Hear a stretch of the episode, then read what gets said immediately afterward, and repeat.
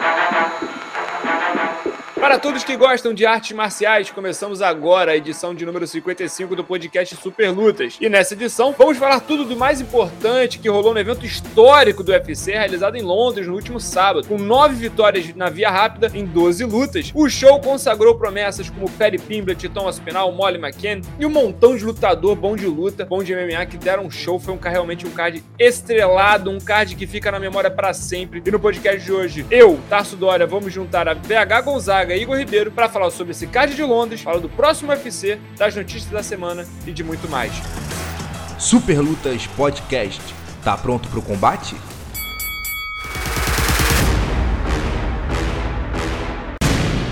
Esse podcast é um oferecimento de Oddshark, sua melhor fonte de cotas para investimentos esportivos. Nossos especialistas fazem análises detalhadas de cada luta, com estatísticas, números e históricos dos atletas para que você dê seu melhor palpite naquela noite tão esperada de MMA. Acesse agora mesmo superlutas.com.br barra odds, ó, DDS, e comece a jogar hoje mesmo, lembrando sempre que pegando leve com moderação. Vamos conversar falando dele, cara. Não estava na luta principal, muita gente reclamou, pediu, falou que deveria estar na luta principal, né? Queridos amigos ligados aqui no podcast Pelutas. Mas Perry Pimblett, no card principal, não na luta principal, e chamou atenção, levou abaixo a arena depois de vencer, depois de tomar um apavoro no comecinho da luta, finalizou ainda nos segundos finais de assalto. VH Gonzaga teve emoção, teve turo, Perry Pimblett, duas lutas no UFC, duas lutas, coisa de louco, hein? Vou pegar a oportunidade de novo de usar uma frase do Gabriel Farelli que ele falou no Ai. sábado e gostei muito da frase. O Perry Pimblett é movido a drama, cara. Ele é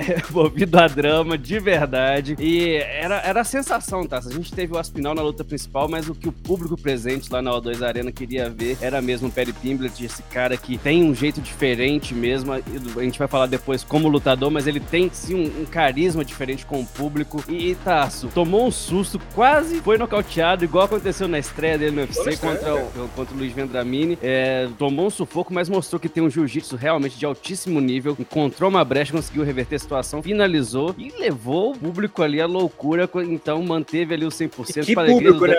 Todo que mundo público, trazendo isso, público. né? De, da atmosfera do A2 Arena que estava realmente diferente. Foi o primeiro evento em, em três anos, né? Em, Londres. E, e, aproveitando aqui para falar, tá, teve quebra de recorde em eventos esportivos na O2 Arena. O UFC oh. Londres bateu o recorde de 17.081 pessoas. Então, é sucesso absoluto o evento, não só de espectadores, né? E ele respondeu à altura com grandes apresentações e com a, a principal estrela talvez vencendo de, de, da maneira que foi. Teve, teve tensão, teve depois a, a momento não teve de comemoração. Climão, né? Não teve muito climão. Não teve, não teve. Foram poucos ali, mas o quem precisava vencer para os ingleses lá venceu. Tá certo, VH. Bom, deu para ver que o homem, ele, ele tem estrela, né? O Perry Pimblett não tem só um cabelo muito sedoso e, e de, uma, de, uma, hidratação que me parece invejável, mas VH Gonzaga. Perry Pimblett, além do jiu-jitsu, além do rostinho bonito, cara, a pergunta que fica é, até onde esse homem vai no UFC é um cara pra gente sonhar com o cinturão. Hoje eu já vi papo de é o novo Conor McGregor, é o novo disso, disso, daquilo. Quero saber o que você acha, VH. É, é, essa coisa de novo McGregor é como tem sido vendido. É, tanto a gente aqui no Brasil quanto o pessoal Quem é lá no exterior. o novo McGregor? Quase um reality aí pra gente fazer, é, VH.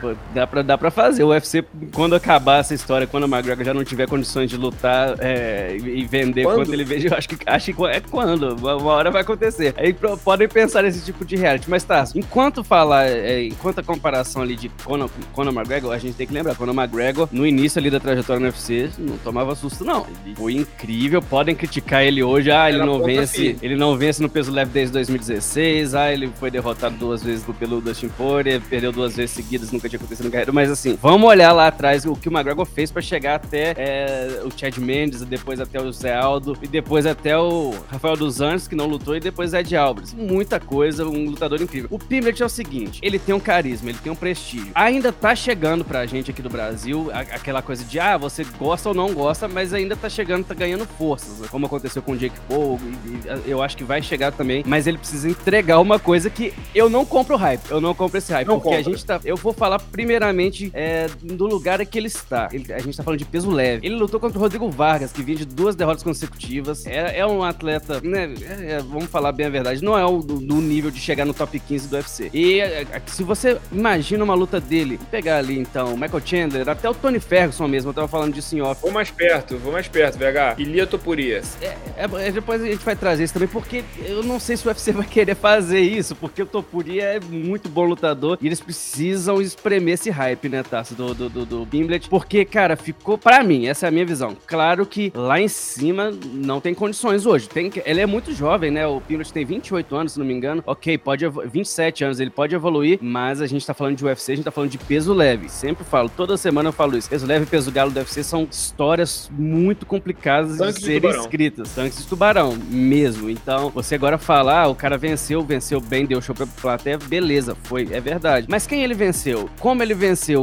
Qual era o contexto? O cara tinha torcida a favor também. E agora a gente vai tratar disso mais pra frente. Ele vai enfrentar um, um top 15. Pra mim, não bate nenhum, nem, ninguém do top 10. Sendo bem sincero, do jeito que se apresentou ali, ninguém do top 10 ele, é, ele tem condições de ganhar. Então, eu não compro esse hype. É, é serve, tá, né, Tasso? Pra vender, é, contar a história é legal, mas assim, tem que entregar dentro e tem que colocar ele contra adversários de nível. Senão, vai, vai ficar essa, esse circo aí sem, sem você testar de fato o atleta. Até agora o Perry Pimble tinha aquele lutador bambu, né? Enverga, mas não quebra. Mas uma hora vai envergar demais, não sei. Tem que ver até que hora, até, até onde ele consegue envergar. É, é, é, é, só repetindo, ele tem condições de evoluir e precisa, porque a gente tá. O UFC já tá tratando ele como um campeão, mas Cara, são duas lutas, foram dois adversários não ranqueados e dois sufocos no começo da luta. Tudo bem, ele pode entrar mais devagar, tem, a gente tem atletas que fazem esse tipo de luta, mas assim, é, é muito complicado você falar de um cara desse lá em cima. A gente hoje tem dois grandes atletas ali no, no primeiro, em primeiro e segundo, vamos colocar Justin Gate e Charles do Bronx, óbvio. Pra mim é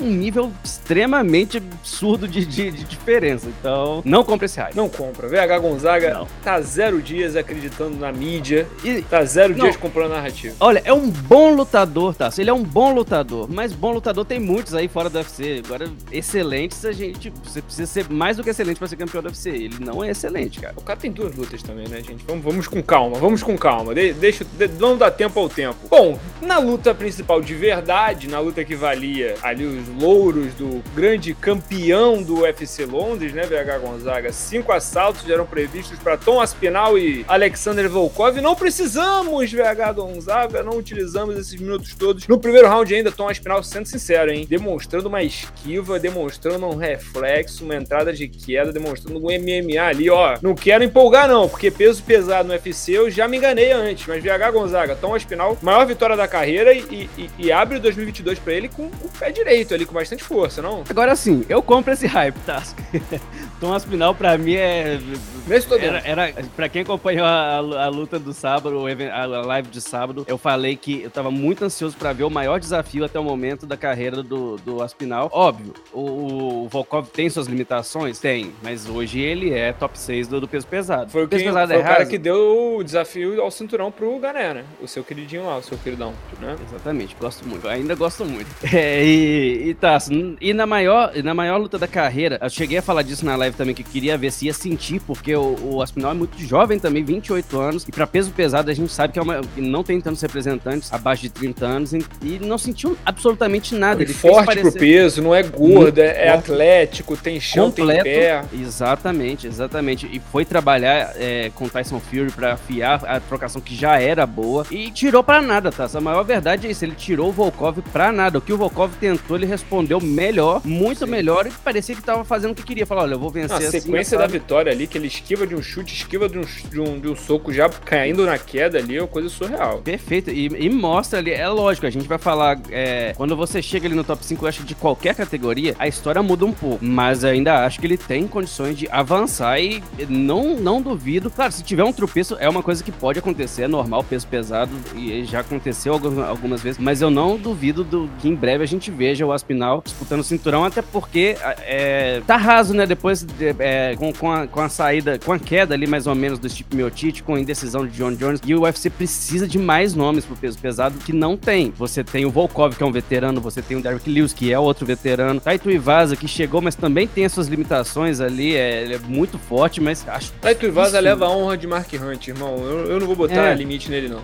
É, mas assim, mas o que eu, eu, quero dizer em questão de, de, de complexidade de jogo, ele é, é, e o Aspinal vem com isso tudo, ele traz toda, toda essa essa caixa de ferramenta. E o UFC precisa disso pro, pro, pro ano que vem, pro, ou pro, pro 2023, 2024, ele precisa desse tipo de atleta. A gente ainda vai ter umas histórias para contar do peso pesado, que é John Jones voltando, tipo Miotite enfrentando John Jones, talvez, cinturão interino, Cyril Gane pode voltar a, a, ser desafiante, ou e, e o Francis Ngannou retornar da cirurgia, né? E dependendo de como voltar, se, se é derrotado o Francis Ngannou, quem sabe uma revanche para ele. Então tem muito tempo ainda para se testar do, no, o Tom Aspinal. Mas assim, com, fica é, uma ótima impressão do que ele fez. Não se não tremeu na base, a torcida toda a favor, não ficou com, com medo de dar um possível vexame. Até achei que essa luta. Foi pra dentro. Iria, é, é, achei que essa luta demoraria mais, eu achei que essa luta tomaria 25 minutos, mas assim, eu é, acreditava que o, o Aspinal sobraria no confronto. Mas achei que ele levaria mais na boa e dominaria por 25 minutos. Não fez, não precisou, né? Precisa de mais fé, VH. Tá faltando fé pra você. Tem que confiar nesse peso pesado do UFC, é a melhor organização de MMA do mundo, os melhores talentos do mundo. Óbvio que um atleta como o Aspinal consegue vencer uma luta rápida. Foi o que a gente viu. Mas VH Gonzaga, ainda no card principal desse UFC, muita coisa acontecendo nesse UFC, meu Deus do céu. Só loucura. Ainda teve a única brasileira em ação, né, VH Gonzaga, Luana Dredd, que tava fazendo uma luta dura ali com a Molly McCain. É, a gente via que a, que a brasileira tinha, entrou no terceiro assalto com a possibilidade ainda de, quem sabe, brigar por um nocaute, brigar por alguma coisa, é, chorar ali, quem sabe, uma decisão 29-28 ali, chorada, alguma coisa. Né? A gente tava naquele, pensamento, quem tava acompanhando aqui o card com a gente na live, tava num, numa pegada assim. Só que o que aconteceu no terceiro assalto, no momento que Molly McCain decidiu girar o cotovelo dela, foi uma coisa muito chata, VH Gonzaga. Foi realmente uma das interrupções mais chocantes, assim, que eu vi. No próprio card, né? Daqui a pouco a gente fala do Ilia, mas a, a Luana caiu muito mal da cotovelada giratória e eu, cara, eu queria falar com você sobre isso. Além da, do impacto, né, desse, de, desse nocaute, quero saber, até vou trazer para você a pequena pergunta aí que, que é levantada no superlutas.com.br, né, para quem acessou o site. É a maior interrupção, né, da história do MMA feminino. Você achou que o nocaute, infelizmente, para Luana, foi o nocaute mais marcante da história do, do MMA feminino. E também, brevemente, o que, que a Luana faz agora? Ela também não tava, ela não tá passando a perigo, né, também, pelo menos. Ela tá vindo de uma sequência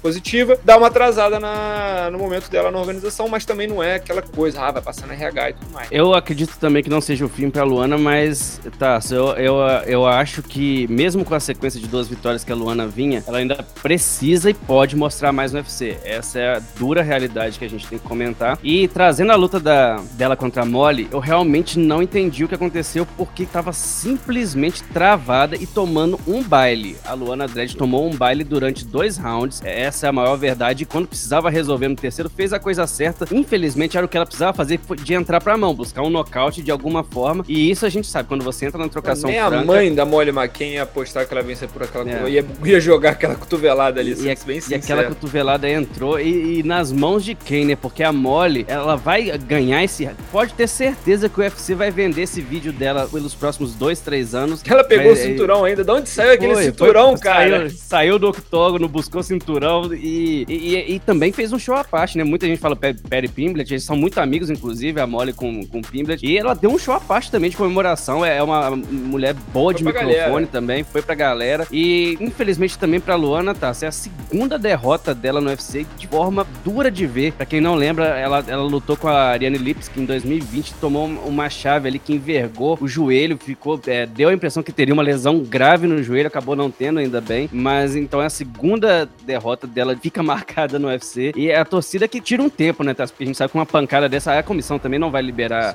a, a Luana tão cedo, que se recupere. E, é claro, a gente fala treinar mais, mas não é que as pessoas não treinem. É óbvio que as pessoas treinam demais, mas precisa ajustar o jogo para seguir no UFC, né, tá? Era, era uma oportunidade que a Luana teria de chegar no top 15, se aproximar, ou pelo menos ficar muito perto do top 15 dos Moscas. Não conseguiu, vai dar um passo atrás, mas agora sim, tá? Se acontecer de perder mais uma, a gente pode falar de sinal amarelo para ela, mas a gente torce pra não. É tudo questão de evoluir, colocar a cabeça no lugar e ir pra cima, porque talento tem, senão não estaria estaria onde está, né? Cara? Perfeito, VH Gonzaga. Bom pra McCain, não tão bom assim pra brasileira. Pra quem é fã, né? Fica aí o nocaute, fica aí essa, essa imagem, esse, esse retrato aí fortíssimo. Se você não viu, veja no superlutas.com.br, tem lá. Imagens fortes, imagens fortes. E VH, card principal ainda tinha mais, ainda tinha mais. Cabia mais. Antes da, antes da brasileira entrar em ação, cara, nós tivemos a luta primeiro do Ilia Topuria contra o Jay Herbert, que terminou com o Ilia Topuria tomando um atraso no primeiro round. Veio pro segundo com a faca entre os dentes e meu irmão do céu.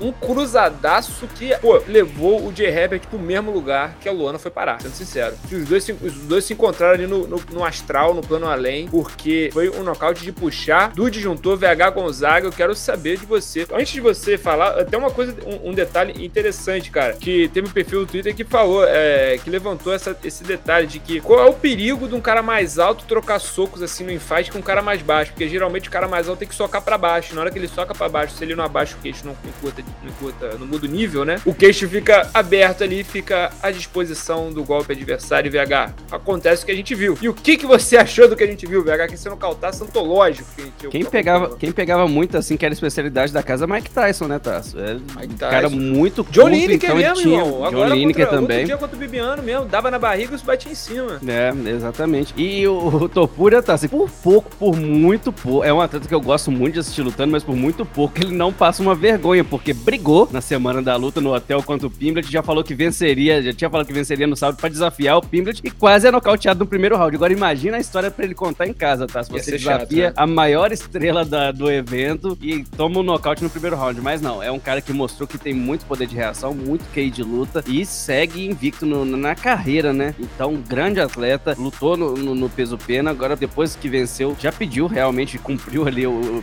a pedida, pediu o Pimblet. Não sei se sai essa luta, mas fica ali então registrado de outro grande nocaute que desligou mesmo o Herbert, igual você disse, encontrou no mesmo plano ali da, da Luana e um dos, dos nocautes mais bonitos do ano também, né? Exatamente, um dos mais bonitos. Um evento que realmente ficou, vai ficar marcado, que a gente não esqueça com facilidade, né? Isso é, isso é importante. E VH, ainda no card principal, ainda. Tá, se a gente poderia ainda. falar do, ficar aqui três horas falando do card de fácil, fácil mesmo, porque foi muito bom. Dan Hooker voltou pro peso pena VH Gonzaga contra o Arnold Allen, entregou novamente violência, entregou novamente conteúdo pra gente, mas Dan Hooker foi derrotado mais uma vez, tá ficando cada vez mais sem soluções, mais sem respostas pro que fazer no futuro do UFC. Mas olha, Arnold Allen, esse rapazinho aí, cara, esse, esse menino parece um tijolo britânico, né? De tão forte que ele é. O bichinho é duro, hein, VH? É, e também outra grande impressão já é, é um atleta invicto também no UFC e número 7, então mostra o prestígio do, do Dan Hooker, né, que foi destaque por anos, ele não chegou, tá, no, no top 3 do, dos leves, mas foi um grande representante, ele é muito agressivo, o Hooker, e entrou pro jogo perigoso, né, tá, você entrou pra trocar a mão e entregou um, um ótimo, uma ótima luta enquanto teve saúde, né, ele entrou pra mão ali com, com Arnold Allen, enquanto aguentou foi muito bem, porque o público também é agitadíssimo, mas tá, sua mão entrou, desabou, agora não vou falar que se complica, se complica porque o Dana White já garantiu, falou, olha, bateu peso, foi lá, lutou, pegou um, do, do um top 7, né, do, do peso, dele. Pena, fez o dele e vai receber uma nova oportunidade, também acho que tem que receber. Esse tipo de luta que entrega, quando é, a gente sabe que o UFC tem por costume gostar desse tipo de apresentação, quando dois caras vão lá, é, dá uma de é, Michael Chandler e Justin Gate, o público vibra mesmo, e foi isso que o Dan Hooker apresentou. Mas acabou confirmando, ampliando a boa fase do Allen, que agora vai avançar, ainda mais é um ótimo nome das categorias, sempre gostei do, do Arnold Allen. E o Hooker agora deve estar sentado pensando se é ali o lugar dele ou se ele volta pro, pro leve, que também é muito embaçado, né, Tassi? Onde é que dá, né? A maior, o maior fato é que a vida não tá fácil pra Dan Hooker de forma alguma. Tá complicado, tá pegado o negócio. Bom, VH, esses foram os destaques do UFC Londres. Tiveram ainda mais lutas boas. Tiveram nove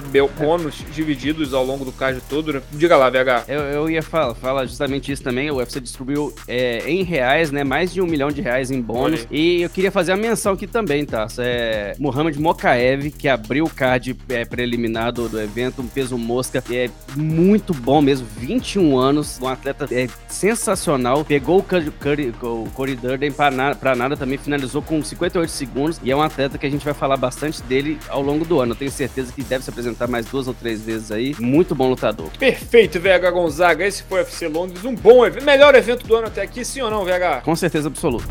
Segundo bloco do nosso podcast Super Lutas, agora recebendo em nossos estúdios aqui Igor Ribeiro, também repórter e redator lá do superlutas.com.br. Igão, seja bem-vindo a mais uma edição do podcast Super Lutas, edição 55 do podcast. E o que, que nós temos aí de notícia, informação, conteúdo para ser consumido do maior site, do melhor site, alguns diriam, de lutas do Brasil? Fala Tarso, VH, todo mundo está nos acompanhando. Ainda na linha do UFC Londres, que a gente já debateu aqui no primeiro bloco, falamos sobre essa dolorida derrota da Luana Dredd contra a Molly McCain e o Dana White, o presidente do UFC, ainda ali na, na entrevista coletiva pós-evento, falou sobre esse nocaute e para ele o nocaute da Molly McCain é o maior na história do MMA feminino. O que, vocês acharam dessa, dessa fala dele? Vocês concordam com o patrão ou falou no calor do momento? O que, vocês acham? Ah, um nocaute marcante demais, né?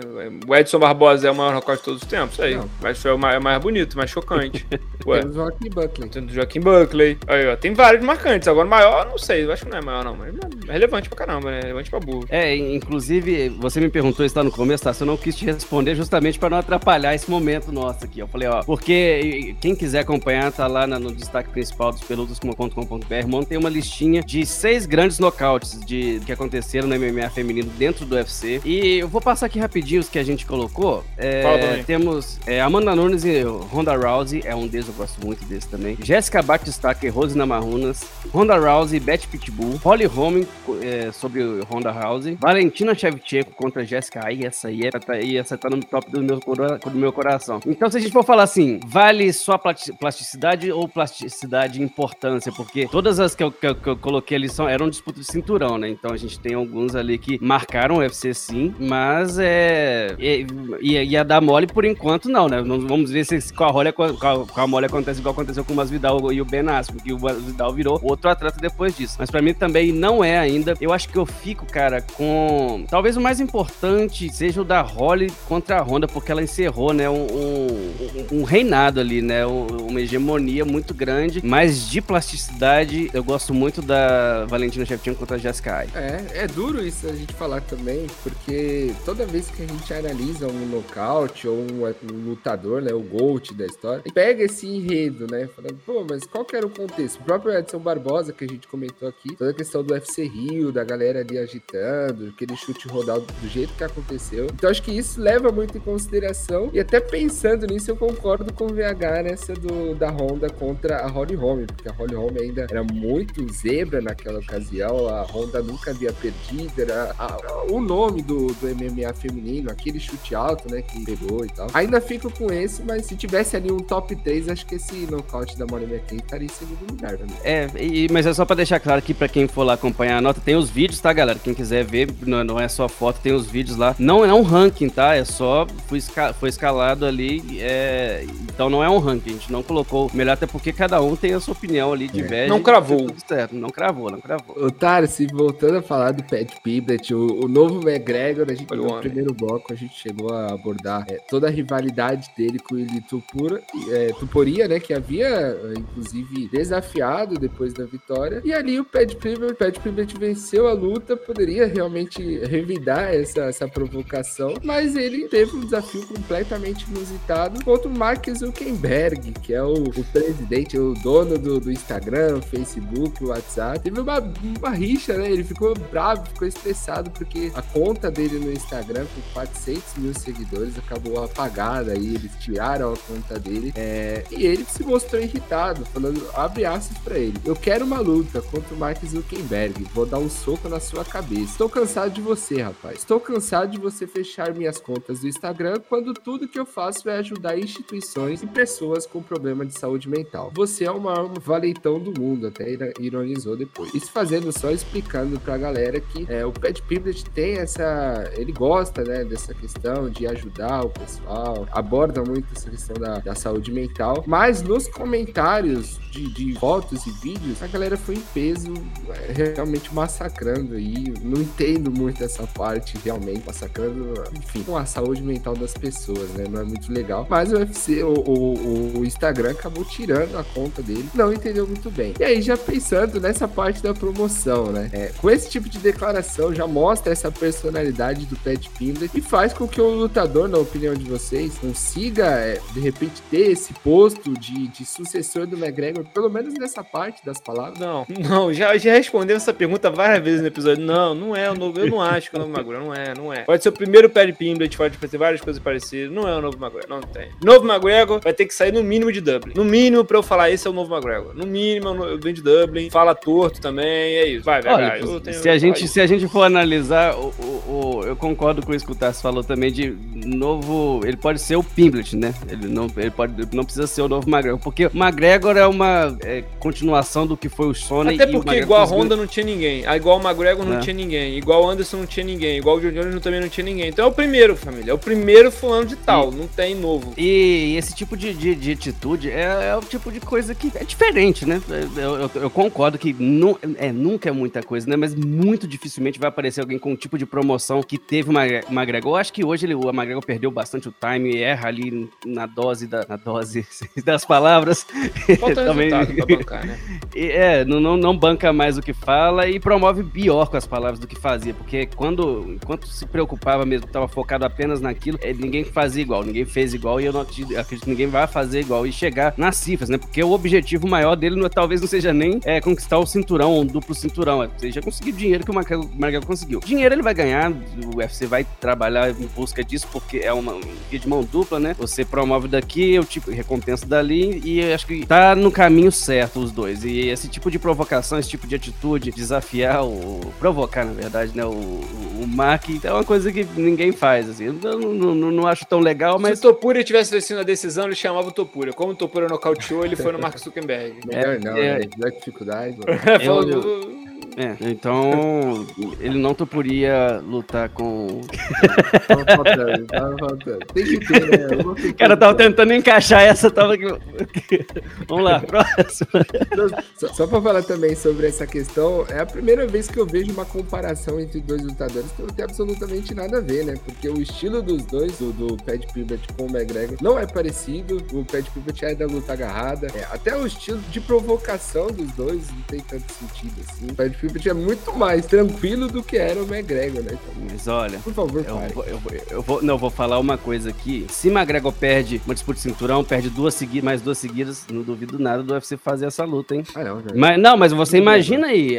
O, o, oi? Não dá essa ideia, não. Deixa quieto. Deixa Cara, mas porque uma hora o McGregor. Pelo cinturão da Grã-Bretanha. Pelas é, ilhas da Grã-Bretanha. De, de quem bebe mais cerveja. Então, eles criam alguma coisa. Criaram pro, pro Masvidal, sei lá. Eu não acho, eu não acho impossível, não, porque eu acredito que vai ficar provado que o, o Pimblet vai parar em algum momento, em, em, algum adversário de maior nível, porque isso tem. E se, se, ele conseguir vendendo, por que não fazer isso? Mas ainda tá cedo, isso é, isso é óbvio. Perfeito. Igor Ribeiro, sinto que temos mais McGregor aí pra gente falar sobre. Diga lá, diga lá o que vem do superlutas.com.br. Já que estamos falando do homem, McGregor voltou aí pra surpreender, falar que quer voltar. Pedindo cinturão. Surpreendeu pedindo cinturão. Ah, né? esse McGregor, cada Mas semana. Mas não foi dos leves do Tyson. Não falando o nome de Charles Bronx, não. Ele quer os meio médios, quer foi. enfrentar o Camaro Usman. Segundo ele, depois dessa lesão, ele tá bem mais forte, tá adaptado ali e acho que ele consegue competir até 7-7. E pensando no nome do, do McGregor, é, vocês acham que é um pedido que faz sentido? E vou além. O UFC pode dar essa style shot contra o Camaro Usman pro notório? Não, sabe fim de festa ali? Fim de festa, não conseguiu, não conseguiu nada, tá todo mundo já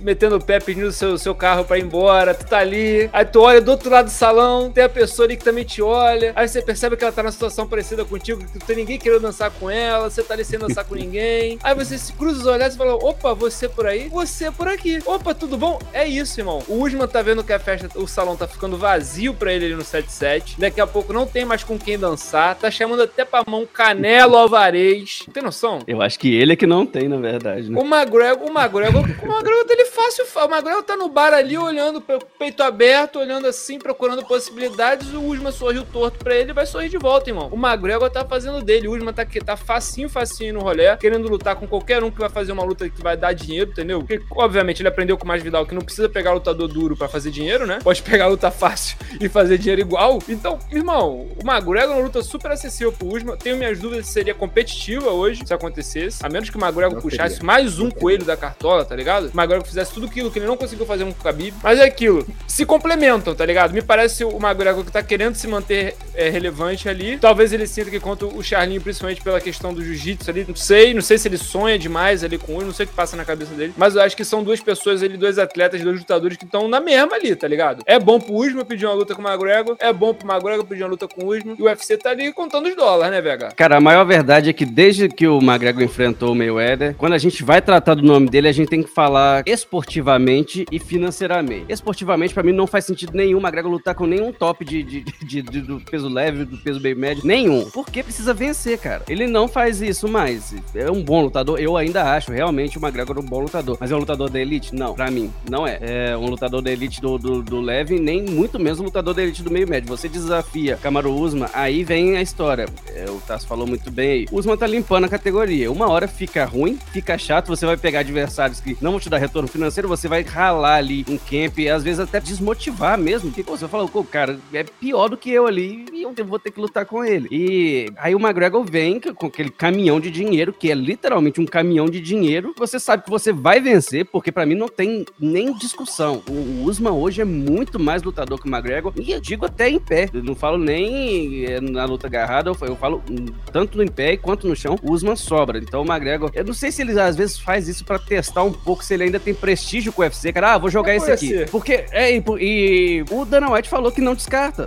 E não tem que descartar mesmo. Eu concordo que, cara, uma, o que, que você prefere fazer? Uma luta que vai todo mundo assistir ou uma luta que a gente fala, pô, todo mundo sabia que o Usman vai ganhar desse cara. Então, é. financeiramente faz sentido. Esportivamente não faz sentido nenhum. Desculpa aí, pode ir. Mas vamos analisar o contexto também, VH, dessa possível luta, tá? Não defendo, inclusive acho que não teria muito sentido. Mas, tendo essa questão do McGregor dificilmente conseguir bater o peso dos. É impossível bater os pesos, peso dos penas hoje. E dos leves ficaria muito mais difícil também. Ele tá muito forte. Tem toda essa questão do Usman de já ter batido os principais nomes da divisão. Ainda tem um ou outro ali, o Saint Luke, o próprio Shimaev. E eu acho que esse fator do McGregor de poder ter o terceiro cinturão, ser o primeiro lutador a conquistar três cinturões, pode fazer a diferença. Então, acho que todos esses ingredientes e uma possível promoção seria muito importante pro UFC realmente fazer, né? Então, eu, eu ia ser chato, eu ia ser chato, eu não vou ser não. Eu acho que eu ia ser chato também. Eu ia levantar assim, qual é o ponto? Né? Qual é o ponto de você conquistar três cinturões se você não tem nenhuma defesa de título na carreira? eu não ia falar nem isso, cara. Eu ia falar é. assim, eu acho que nem o McGregor acha que ele ganha do Usman, de verdade. Eu acho que ele, que, que ele, quer ter... Não, eu, eu acho que, que realmente...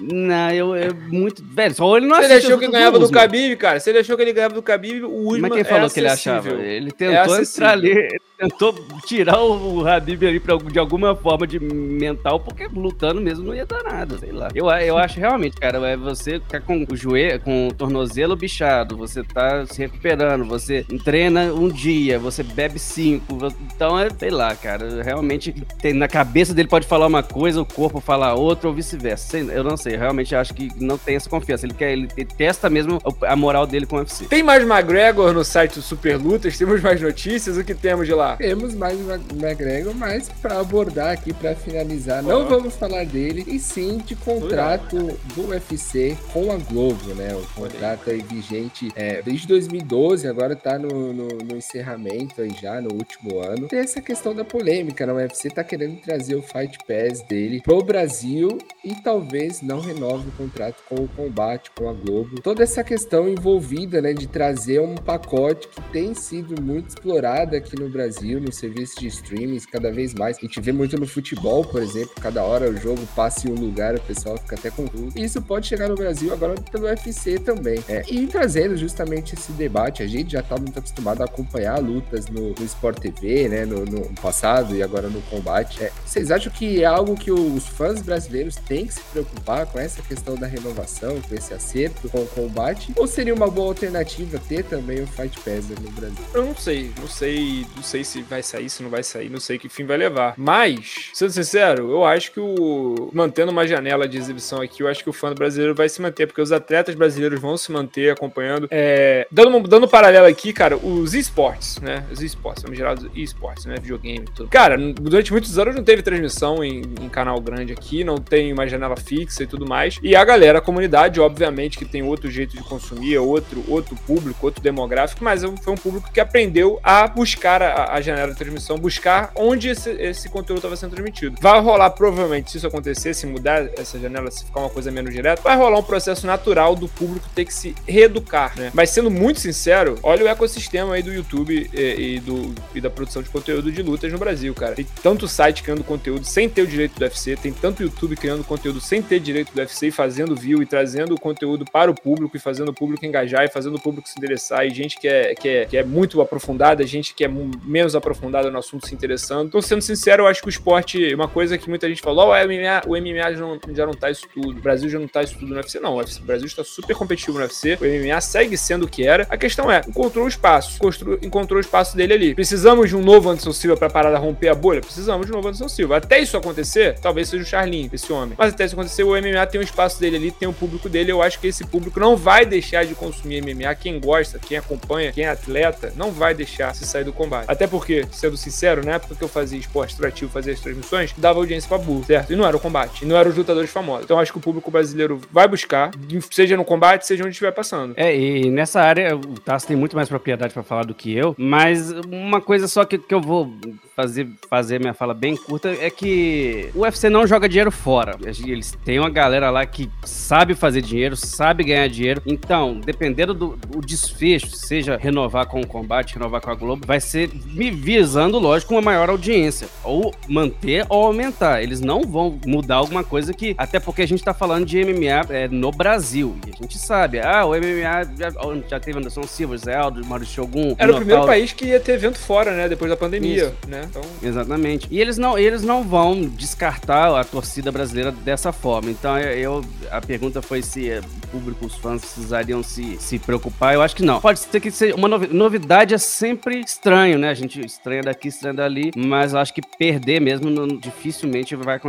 Mas só trazendo contraponto aqui também sobre isso, é, o contrato com o UFC, né? O, o, o UFC com a Globo começou ali ó, quase duas décadas e agora eles fizeram né, esse contrato em 2012 por 10 anos. Estamos no final de, de, Vai acabar no final de 2022, a gente tá no começo de 2022. Mas tem essa questão dos streams, de acesso de streaming. Se a gente for acompanhar ali o UFC pelo Fight Pass, o pacote deles, imagine na conversão, vendo a situação do dólar hoje em dia, se for pro brasileiro pagar um valor para acompanhar, se tornaria muito mais difícil. Acho que o acesso seria mais difícil. Se Mas tiver, pelo que eu vi, o Fight Pass viria com um preço mais acessível, viria competitivo então, com, com que até o combate hoje já passa. Né? É, se fosse um, um, Acho que se couber no bolso do brasileiro, não teria tanta preocupação. O problema realmente é dificultar esse acesso, né? Nem todo mundo tem essa tecnologia, se for mais caro e tudo mais. Acho que é preocupante nisso, mas tem o outro lado também, que certamente outros canais ficarão de olho a ter acesso pelo UFC. Então, de repente, o UFC na TV aberta pode fazer com que o esporte cresça cada vez mais. Ou até mesmo no grupo Disney, que já tem o acesso ali com o Bellator. Tem todo esse contexto, mas eu ainda me preocupo. Viu? Tá certo. Tá cenas para os próximos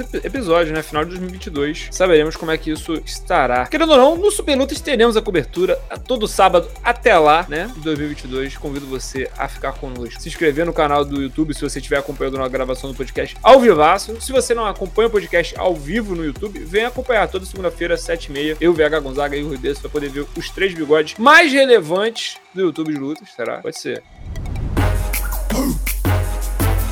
Neste sábado teremos a realização do UFC Columbus, o evento que traz como luta principal o encontro entre Curtis Blades e Chris Dawkins. Enquanto Blades tenta se aproximar da tão sonhada disputa de cinturão, Dawkins terá uma nova oportunidade de chegar ao top 5 da categoria dos pesos pesados. No evento, a torcida brasileira contará com quatro representantes que lutam no card preliminar. A primeira, Jennifer Maia, enfrenta a, pro a promissora Manon Fioró, que pode dar um salto importante nos moscas se vencer a brasileira. A luta encerra a primeira metade do evento. A promessa brasileira no peso galo, Carol Rosa, fará sua estreia na temporada de 2022. A capixaba vai medir forças com Sarah McMahon e pode chegar ao top 10, além de ampliar sua invencibilidade na organização, em uma oportunidade boa para Carol Rosa. Depois de retornar ao UFC e somar duas vitórias consecutivas, Matheus Nicolau é outro que fará sua primeira apresentação no ano. Atleta do peso mosca, o mineiro vai enfrentar o perigoso Davi Dvorak. O brasileiro defende sua invencibilidade na nova passagem pelo Ultimate, além de tentar manter a oitava posição da categoria e quem sabe chegar ainda nesse top 5, dar aquela beliscada ali. Depois de ser derrotado na sua primeira primeira luta no UFC